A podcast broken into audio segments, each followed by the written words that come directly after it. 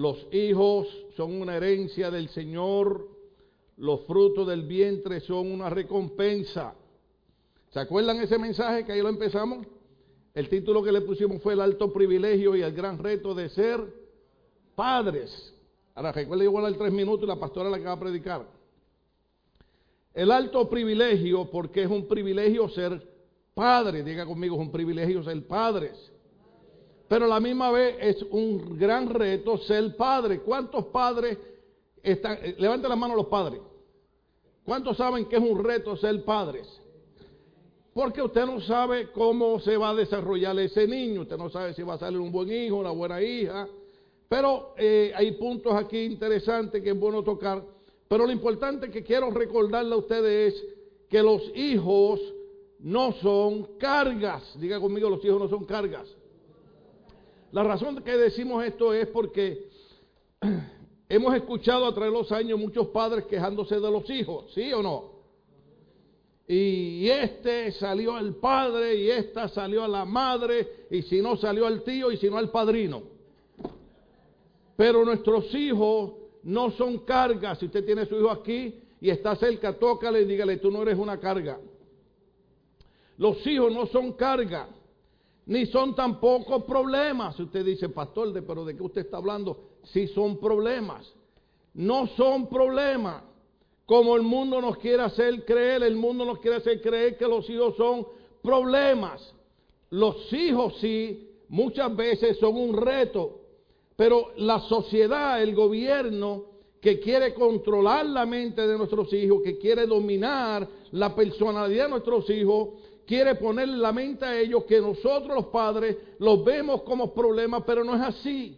Nosotros vemos a nuestros hijos como una herencia del Señor y como una recompensa que es el fruto del vientre. Así que si es que algún padre diga conmigo, mi hijo es una herencia del Señor. Mi hijo es una recompensa del Señor. Una vez pasó por aquí un buen pastor y dijo, de la manera que tú le hables a tu hijo, así va a ser cuando crezca. Muchos de nosotros los viejos tenemos muchas locuras y muchos problemas porque cuando chiquitos nos dijeron muchas mentiras. ¿Sí o no? ¿Se acuerda, se acuerda el pobre niño aquel que la mamá eh, eh, lo consolaba porque el niño dice, mami, en la escuela me dicen que soy cabezón y la mamá le sobaba la cabeza y le decía, no hijo, eso son mentiras, eso son mentiras, tú no eres cabezón nada. Amén. O sea, no importa eh, cómo sea su hijo, póngale en su corazón, póngale en su mente Tú no eres un accidente, tú no eres un tropiezo, tú eres una herencia del Señor y eres una recompensa en mi vida. Muchas veces los padres transmitimos a nuestros hijos lo que nuestros padres nos hicieron a nosotros. Eso hay que cortarlo, alguien tiene que detenerlo. Alguien tiene que decir, si yo para mis padres fui un tropiezo o fui un problema, para mí mis hijos no lo van a hacer. Para mí mis hijos van a ser lo mejor que hay en el mundo. Hay, hay, gente que se enoja cuando uno habla bien de los hijos. ¿Sabe por qué? Porque ellos están acostumbrados a hablarle mal a los hijos. Ahora, ¿cuántos padres hay aquí? Levanten las manos los padres. No importa lo que nadie opina, hable bien de su hijo. Diga, mi hijo va a ser un triunfador, mi hijo va a ser un conquistador, mi hijo va a llegar a ser un gran, es más, hasta presidente de Estados Unidos el próximo presidente después del 2020, porque ahora hay mucha problemática, pero el otro que viene es hispano. Ahora mismo eh, una muchacha eh, puertorriqueña fue elegida por un cargo muy, muy famoso, muy grande. ¿Qué significa eso? Que de la manera que nos hablen los padres, así seremos los hijos. Ahora hay un punto importante antes de entregarle a la pastora, es que esta es la parte que les va a doler. Nosotros, los padres, somos sacerdotes, diga conmigo sacerdotes. Somos sacerdotes de nuestro hogar y somos sacerdotes de nuestros hijos. Se supone que en los tiempos antiguos el sacerdote enseñaba la palabra de Dios a los hijos y al pueblo. Nosotros somos sacerdotes de Deuteronomio capítulo 6, que dice que hagamos los padres a los hijos. ¿Alguien se acuerda de Deuteronomio capítulo 6? Estas palabras que yo te hablo hoy se las hablará a tus hijos todos los días, al entrar, al salir, las escribirá en la puerta, en los dinteles. Entonces nosotros como sacerdotes de nuestro hogar somos los encargados de educar y enseñar a nuestros hijos cómo se desarrollan en la vida. Déjeme decirle algo, nosotros los hispanos, ¿quiénes dije? Nos hemos dejado engañar mucho por los gobiernos. Los gobiernos tratan de hacernos ver a nosotros que ellos son los que tienen que educar a nuestros hijos. No, los sacerdotes del hogar no es el gobierno. Los sacerdotes del hogar son los padres, son las madres. Los padres somos los que tenemos que decir a nuestros hijos cómo se vive la vida. El gobierno le dice a nuestros hijos que no hay que creer en Dios. Nosotros tenemos que decirle a nuestros hijos, hay que creer en Dios y hay que creer en nuestro Señor Jesucristo. Perdón. El mundo o el gobierno le decía a nuestros hijos cómo ellos deben de vestirse. No sé si los muchachos, eh, hoy no se pueden pasar la foto, ¿verdad? ¿O sí? Bueno, hay una foto por ahí, una foto por ahí que yo le tomé a los jóvenes aquí, eh, que están todos bien encolbatados, bien trajeados. Eso no quiere decir que usted tiene que venir a la iglesia siempre con corbata y con saco. Usted puede venir con una camisetita, pero usted puede venir con deseo de adorar a Dios. Pero lo que estamos tratando de decirle es que el sistema del mundo trata de decirle a nuestros hijos, no importa lo que tú hagas, todo está bien. Pero nosotros los sacerdotes del hogar le decimos a nuestros hijos, ¿sabe qué? ¿Para dónde tú vas hoy? Hoy es domingo.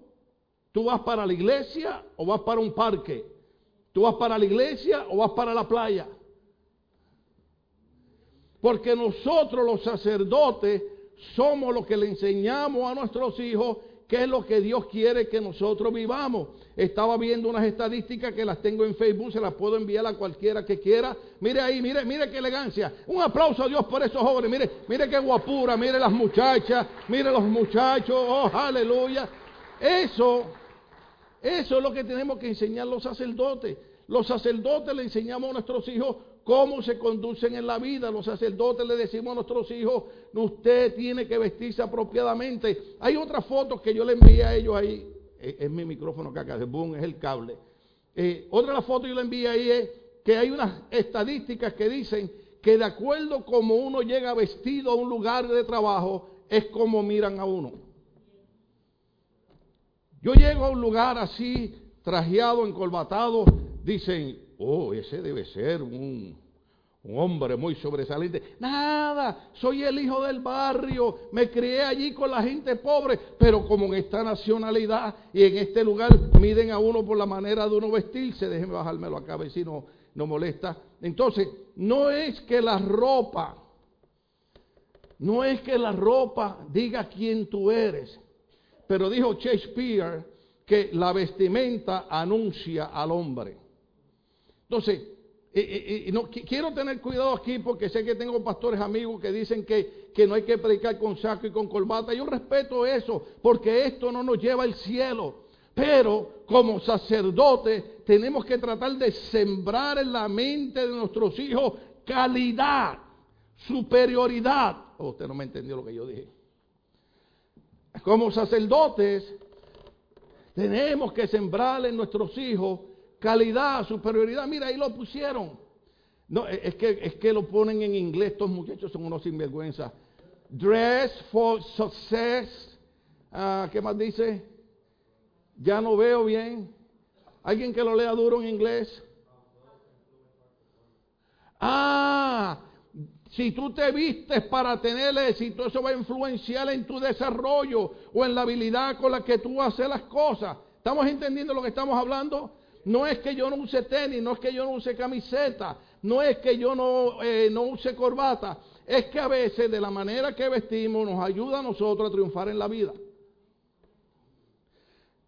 Unos hermanos que eh, se mudaron para otra ciudad y están yendo a otra iglesia, nos iban a visitar un día.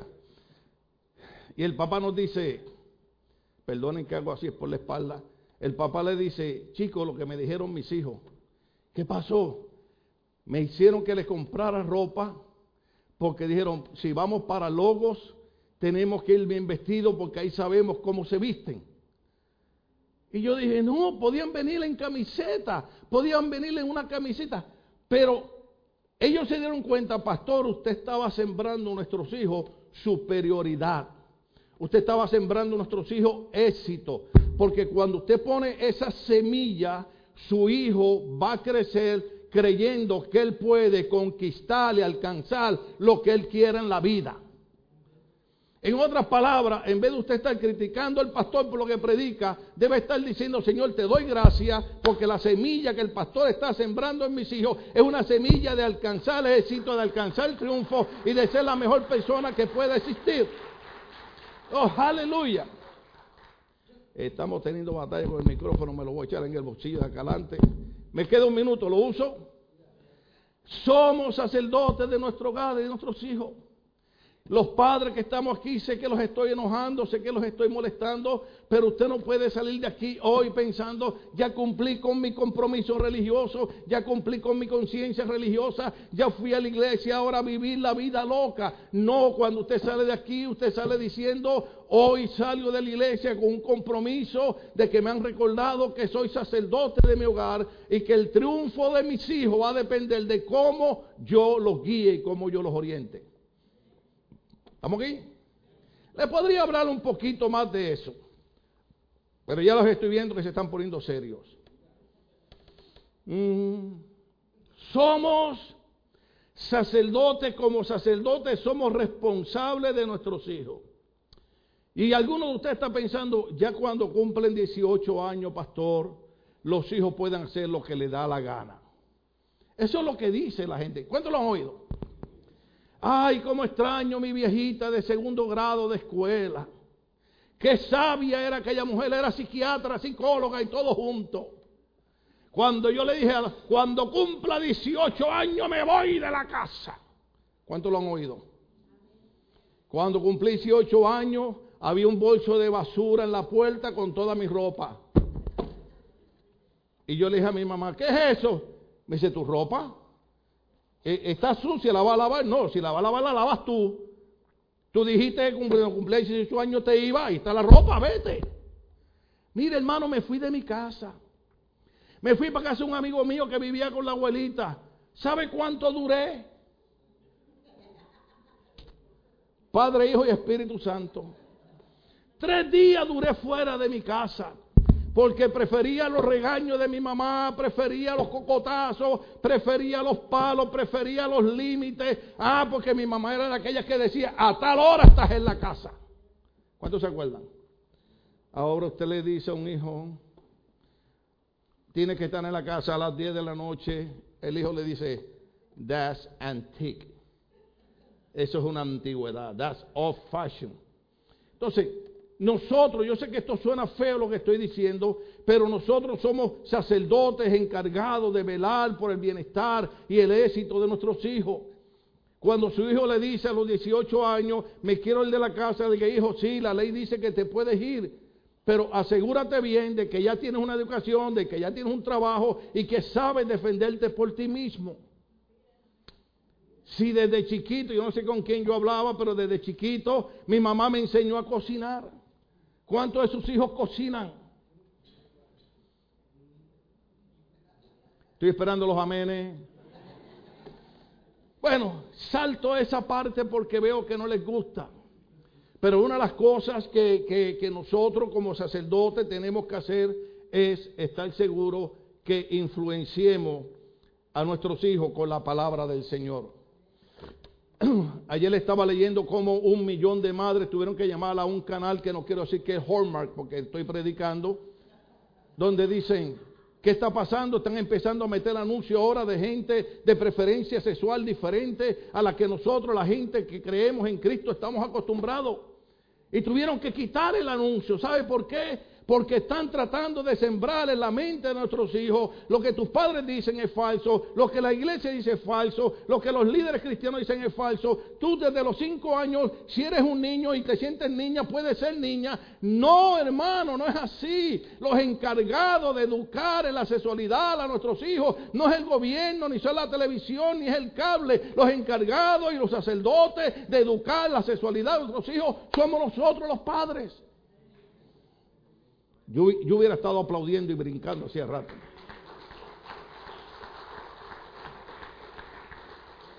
Porque yo sé por dónde usted va. Oh, pastores, que usted no tiene amor. Yo nunca he atacado a nadie de ninguna otra preferencia.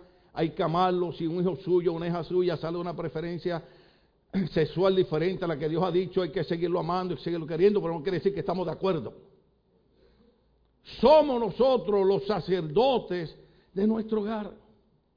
Y yo sé que suena chiste del niño que no quería levantarse para venir a la iglesia y le dijo a la madre, dame una razón, le dijo, te voy a dar dos. Primero eres un niño de 40 años, segundo eres el pastor de la iglesia. Levántate para ir a la iglesia. ¿Cuántos de nuestros niños madrugan para ir a Disneyland?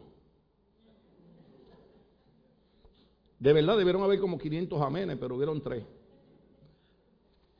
Hermano, si usted obligaba a sus hijos a levantarse a ir a la escuela y ellos se levantan para ir a un parque de recreo, ¿por qué no le dice todo lo que tenemos, la salud, el trabajo, la casa, el carro, se lo debemos a Dios y el primer día de la semana se lo vamos a dar a Dios y vamos a honrar a Dios y nos vamos a levantar y vamos a ir a la iglesia a darle gloria al Señor?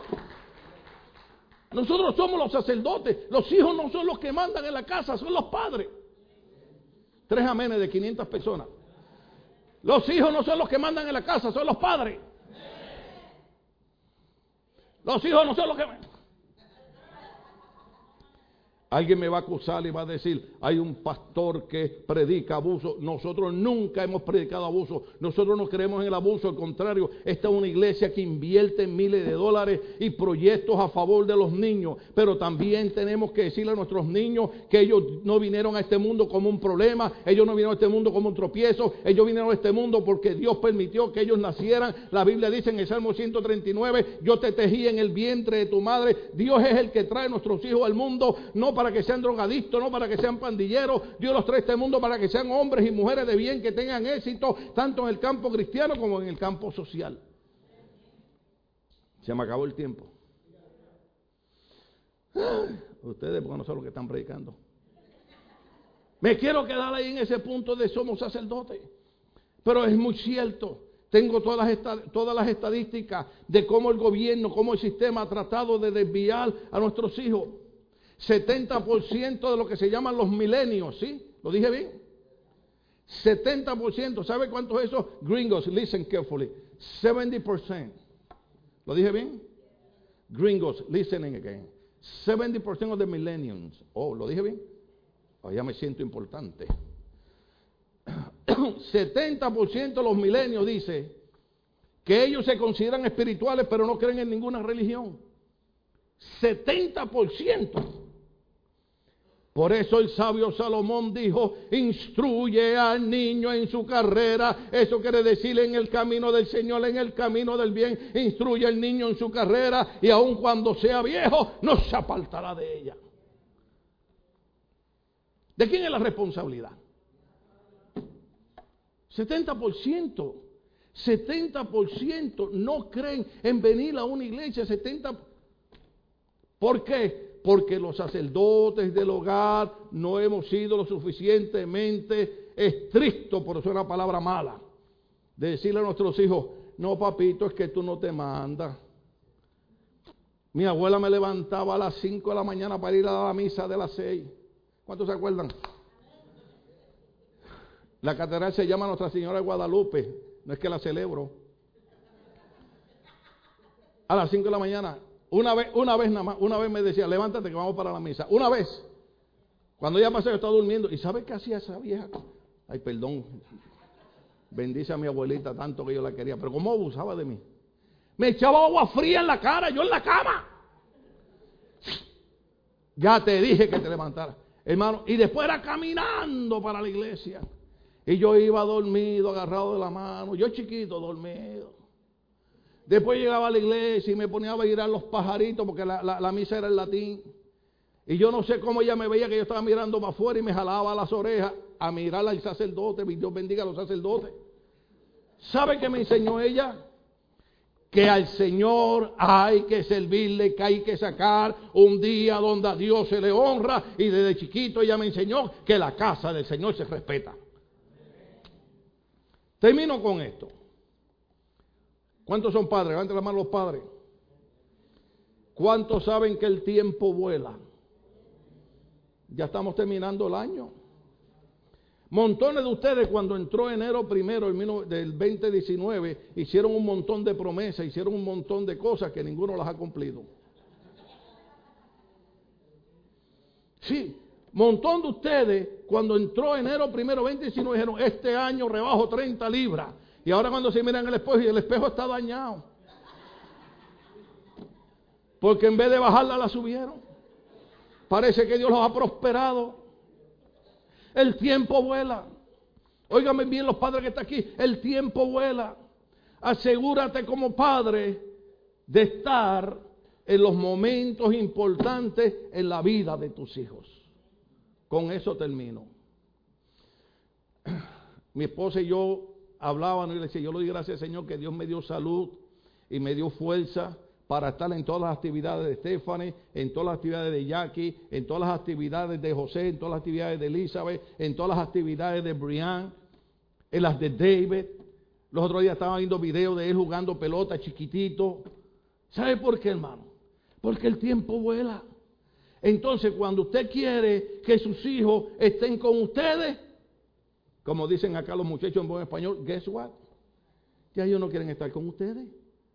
Ya ustedes son viejos, son antigüedades. Aquí hay un montón de gente que son antigüedades. El tiempo vuela. Asegúrate como padre de estar en los momentos importantes en la vida de tus hijos. Aquí han cruzado un montón de padres que han culpado a la iglesia, que han culpado a los pastores, que han culpado a los líderes porque sus hijos están perdidos. No, por 30 años yo siempre prediqué y hoy lo voy a repetir. Cuando sus hijos participan de un programa de Navidad, cuando sus hijos hacen un dramita, usted no se queda en su casa viendo la novela de Mataron a Chencha la Gambá. Usted dice, yo voy para la iglesia porque el drama que mi hijo va a salir es importante, el tiempo vuela y yo quiero que mi hijo sepa que para mí él tiene valor.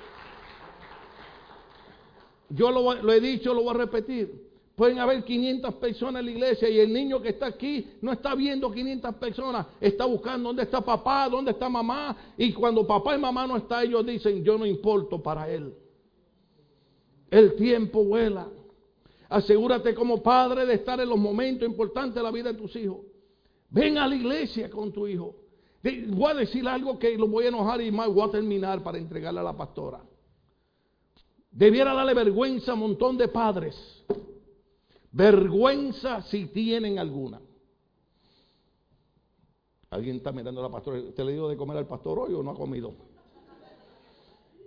¿Cómo es posible que haya jóvenes, adolescentes y niños que vengan a la iglesia, vienen a la iglesia porque quieren venir y los padres no quieren venir a la iglesia?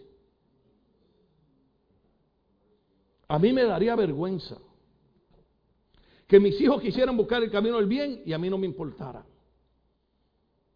¿Sabe lo que va a pasar? Que cuando usted quiera estar con sus hijos, se va a dar cuenta que el tiempo voló más rápido de lo que usted pensaba. El año, el año que viene, el domingo que viene hablaremos de Navidad. Cuando yo estaba en el 2006 el doctor me dijo, tienes cáncer. Y el cáncer mata a la gente. ¿Cuántos saben que el cáncer mata a la gente? Y fue la única vez que le pedí a mi esposa y a mis hijas que pasáramos una Navidad solo en la casa. Le dije, este año quiero que pasemos la Navidad solo en la casa. No queremos ir a la casa de nadie, no queremos solo en la casa. ¿Sabe por qué? Que dije, yo no sé si el mes que viene estoy vivo. Y quiero que sea pasar una Navidad con mis hijos solo.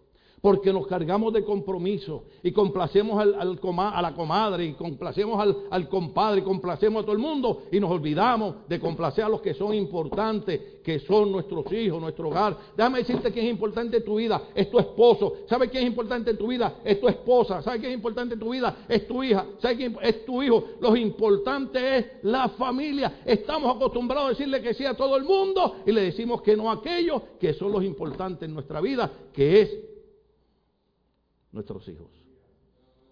¿Cuántas navidades habrán pasado que usted no ha compartido con sus hijos? Cierro con esto. Si lo dije ya que iba a cerrar.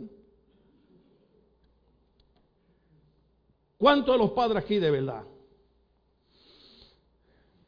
le dicen ahora a sus hijos, ¿vas a pasar las navidades con nosotros? Y los hijos le dicen, I'm going to my friend's house. ¿Sí? No hay nada de malo con eso. No, no, no. No, no es que es malo. Nada más dígale, si vas para casa de tu amigo, asegúrate de traerme algo de comida de allá también. Pero lo importante es esto. El tiempo vuela. Los esposos, las esposas, el tiempo vuela. Dale amor a tu esposa ahora. Dale amor a tu esposo ahora. No soy un amén. ¿Hay algún esposo y alguna esposa sentados juntos? Abrácesen, por favor.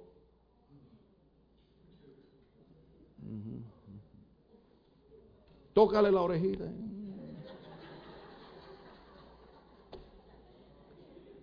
Vinieron a la iglesia, a lo mejor estaban peleando antes de llegar al culto. Y ahora Dios te está diciendo, el tiempo vuela, el tiempo es vuela, a lo mejor un día no está ese esposo, algún día no está esa esposa, aprovechala. Es más, es más ¿cuántos esposos hay aquí? Dale la mano a los esposos otra vez. ¿Cuántos están abrazando al esposo y a la esposa? Dele un besito. Ah, pero no se manden. Pues damos un aplauso a Dios por este día.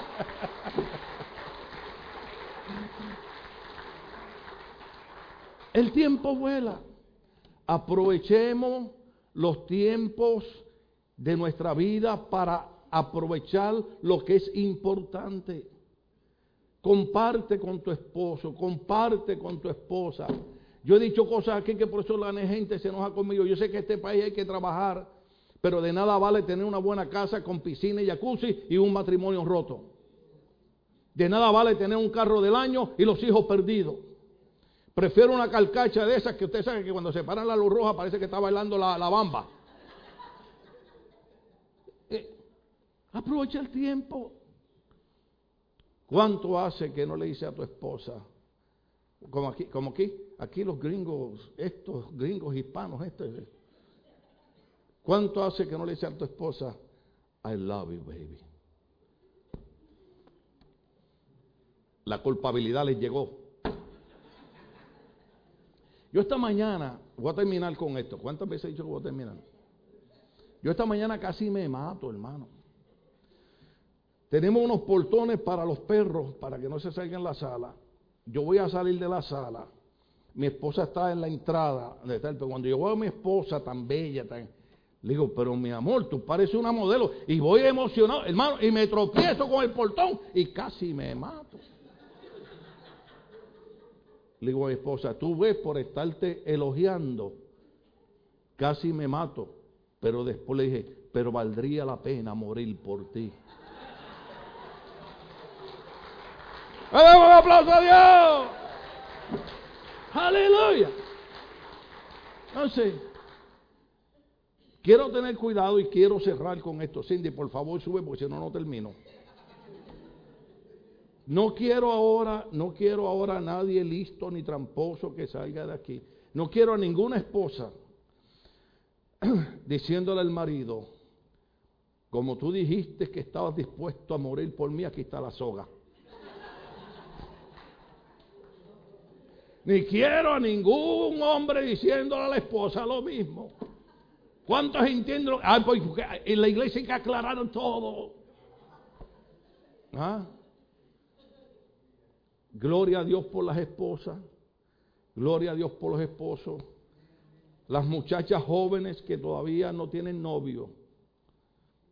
Dije, decía, decía eh, eh, el pastor San Juan Capistrano, Moya, cuando él casa a la gente, dice, aquí está la novia y aquí está el que no vio. Escuche estos mensajes. Escucha estas predicaciones, jóvenes que están a mi alcance. esto no es broma, esto no es juego. Cuando usted fije en una muchacha, cuando usted fije en un muchacho, considera los valores espirituales, valores familiares, valores morales que tiene esa persona. Porque eso va a ser para el resto de la vida. Olvídense del relajito ese de Hollywood que se divorcian tres y cuatro y cinco veces. No, hermano, eso no es así. Nosotros somos sacerdotes del hogar y somos hombres y mujeres que sabemos aprovechar el tiempo con nuestros hijos. Yo le voy a decir la verdad, hermano. Ustedes saben que yo estoy bien lastimado de la espalda. Mi esposa sabe que esta semana ha sido una semana bien difícil para mí. Hoy, eh, eh, eh, bueno, ella todavía va a predicar, ¿no? Yo nada más estoy hablando un poquito. Gloria al nombre del Señor. Bien malo la espalda, hermano. Y hay días que quiero salir y Dios sabe que a veces digo, Dios mío, ayúdame. Aquí estoy en esta silla dándome corriente, no puedo salir, no puedo hacer nada. Y hay veces que yo he ido al cine, hermano. ¿Cuántos pecadores? He ido al cine porque a veces Jackie me dice, hey, da, vamos a ir al cine a ver esta película. O me dicen, eh, eh, entonces yo digo, va ir Jackie, va ir Cindy, va ir Elizabeth, va ir David, va, Brian. Y entonces ahí voy yo arrastrándome, hermano. Ellos me ven, oh, aleluya, praise the Lord. Y por dentro estoy, aleluya, praise the Lord. Pero ¿sabe por qué lo hago, hermano? Porque el tiempo pasa. Y lo único que yo quiero que recuerden cuando Dios me lleva a su presencia, los momentos que pasamos juntos y los momentos en que yo, cuando me decían, Dad, do you want popcorn? No. Después cuando estamos en la silla que tienen el bolso popcorn, may I have some please? ¿A cuánto Dios le está ministrando en esta mañana? ¿Cuántos dicen gloria a Dios por esta iglesia? Aleluya.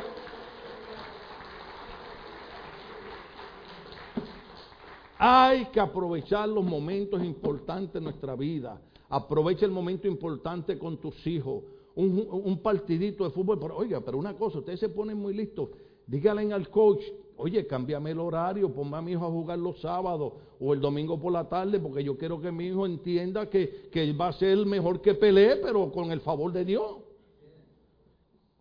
Oiga, porque para cualquier otra cosa no hay problema. Para venir a la iglesia siempre hay excusas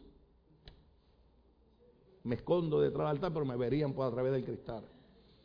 Los momentos importantes en la vida de tus hijos y en la vida de tu matrimonio, no los dejes pasar por alto. Muchos problemas que tienen los matrimonios. Déjeme decirle algo, yo llevo 32 años casado. Todavía estoy tratando de entender a mi esposa, me falta mucho. Sí, porque ella come diferente a mí. Todas las navidades es el mismo problema. ¿Quieres un chuchito? ¿Cuántas veces te voy a decir que no como chuchito? Oh, tamal. Mire, ve, ya ella me, ella me conoce a mí, yo a ella no. ¿Quieres un tamal? No. Yo le ofrezco pasteles de Puerto Rico. Uh, shabakanda.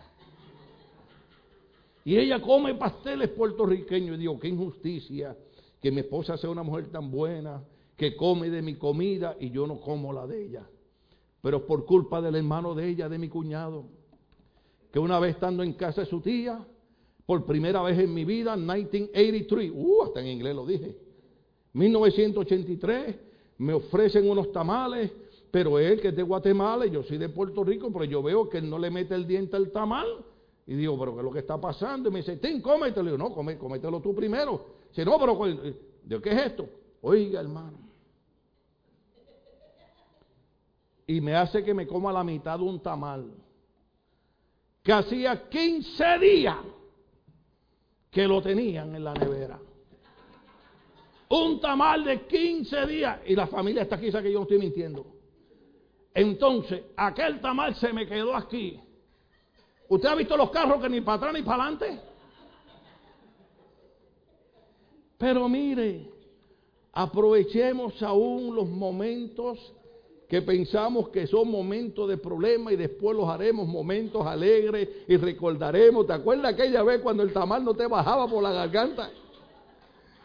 ¿Te acuerdas aquella vez que te ofrecía esto y no Entonces, tratemos de aprovechar el tiempo porque el tiempo vuela. Sinceramente, ¿para qué andamos en tanta pelea? Dile al que está al lado, ¿por qué tú peleas tanto?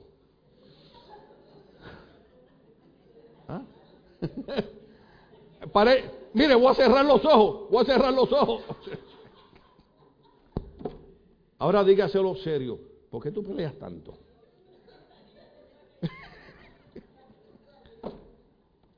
Aprovechemos el tiempo. El tiempo vuela. Déjeme decirle algo. Esta parte es triste, pero lo voy a decir.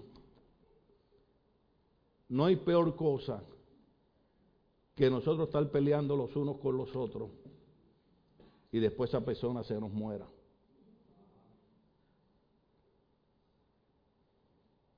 Y después lo que martilla aquí es contra, ¿para qué le salí con cosas aquel día? Mi hija Elizabeth los otros días me llevó un ramo de azucenas.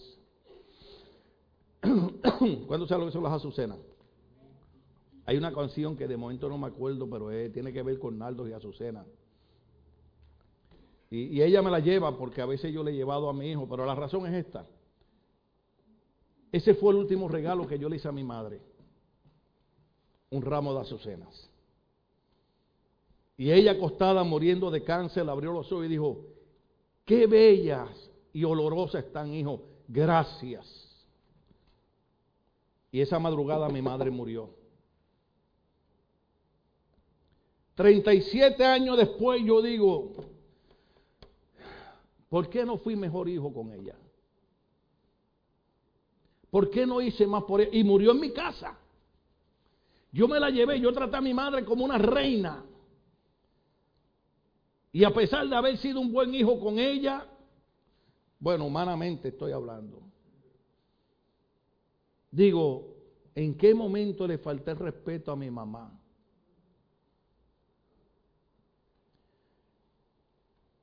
Cuando se nos muere el ser querido, entonces que pensamos, debía haber sido esto, debía haberme portado así. ¿Por qué no aprovechamos ahora que estamos vivos? Y aprovechamos el tiempo que vuela y comenzamos a dejar los problemas a un lado y los dimes y diretes y los matrimonios. Vamos a tratar de arreglar los problemas aquellos que, que nos están separando, los hijos, los padres. ¿Por qué no aprovechamos el tiempo? La Biblia dice, hoy es el día de salvación. ¿Por qué hoy que estamos aquí en la iglesia no decimos, qué bueno que el pastor no es un religioso y me predica las cosas que yo debo de oír? El tiempo vuela. ¿Cuántos años han pasado en las parejas matrimoniales que ustedes no los han aprovechado? ¿Cuántos años han pasado de los padres con los hijos que no los han aprovechado? ¿Por qué no aprovecha el día hoy? ¿Cuántas veces peleamos los hermanos los unos con los otros en la iglesia hasta que Dios se los lleva? Yo tengo una lista de toda la gente que hemos despedido aquí y Dios sabe que ya no quiero despedir a más nadie porque mi corazón ya no aguanta más eso. Nos enojamos con el hermano, con la hermana. ¿Por qué si todos somos hijos de Dios? Valoricemos el tiempo, el tiempo vuela. Usted sabe que el que era joven 30 años atrás, hoy es 30 años más viejo. Usted no vio que antes yo bailaba y brincaba y corría en el púlpito y ahora tengo que predicar sentado y ahora veo a los gringos también imitando, me parece que ven mis programas. Porque ahora los veo también, hasta Joyce Meyer se sienta ahora. Copiona, se copió de mí. ¿Ah? Disfrute, yo tomo ahora todo a broma. Otro día bromeaba con Jackie, porque Jackie cuando chiquita estaba en una escuela privada aquí, la Woodruff. Y para una actividad dijeron, ¿quién puede traer comida para aquí y para allá? Y ella chiquita dijo, I'll bring empanadillas. Y llega a la casa y me dice, Jackie era, siempre ha sido bien seria, bien formal. Salió mi abuelita. Sorry. Mi abuelita era así. Me dice, Dad, Can you make some empanadilla for my class? Digo, what? I told my teacher that I'm going to bring empanadilla for the class. Digo, how many students? Like 30. Digo, what? Hermano, si usted no sabe lo que es empanadilla, imagínese que usted tiene que hacer pupusa, que usted tiene que hacer tamales, que usted tiene que hacer eso, eso. Eso es un trabajar tremendo, hermano. Gloria a Dios que yo tenía salud y fuerza, porque eso te toma toda una mañana, hermano. Hacer la harina, molerla aquí, hacer la carne, freírla, después estar seguro que cuando lleguen estén calientes. Bueno, está bien, gloria a Dios, las llevé. Las probaron. Hermano, la maestra, todos se enamoran de las empanadillas puertorriqueñas. Yo dije, well, como dicen ustedes, thank you Lord, it's only once. No pasaron ni qué, ni tres meses, Cindy. Ella no se acuerda, está chiquita. Cuando pasa como tres meses me dice, bien seria. Ya, ya, ya aquí. Que yo me hizo empanadillas again. Digo, Entonces, como ella de chiquita ha hablado más inglés que español, ahora es que habla bastante español. Yo tratando de aprender inglés con ella, le digo, uh, what do you mean making empanadilla again? I told my teacher I'm to bring empanadillas again. Hermano. Y ahí estoy otra vez haciendo empanadillas. Porque Cindy trabajaba en la farmacia. Entonces esa segunda vez cuando voy, está todo el mundo en el salón esperándome. Yo era Santa Claus.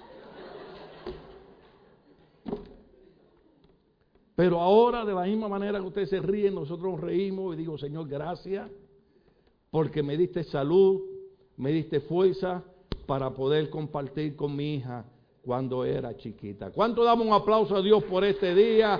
¿Cuánto damos un aplauso a Dios por la familia? Estamos de pie, queridas familias, aleluya.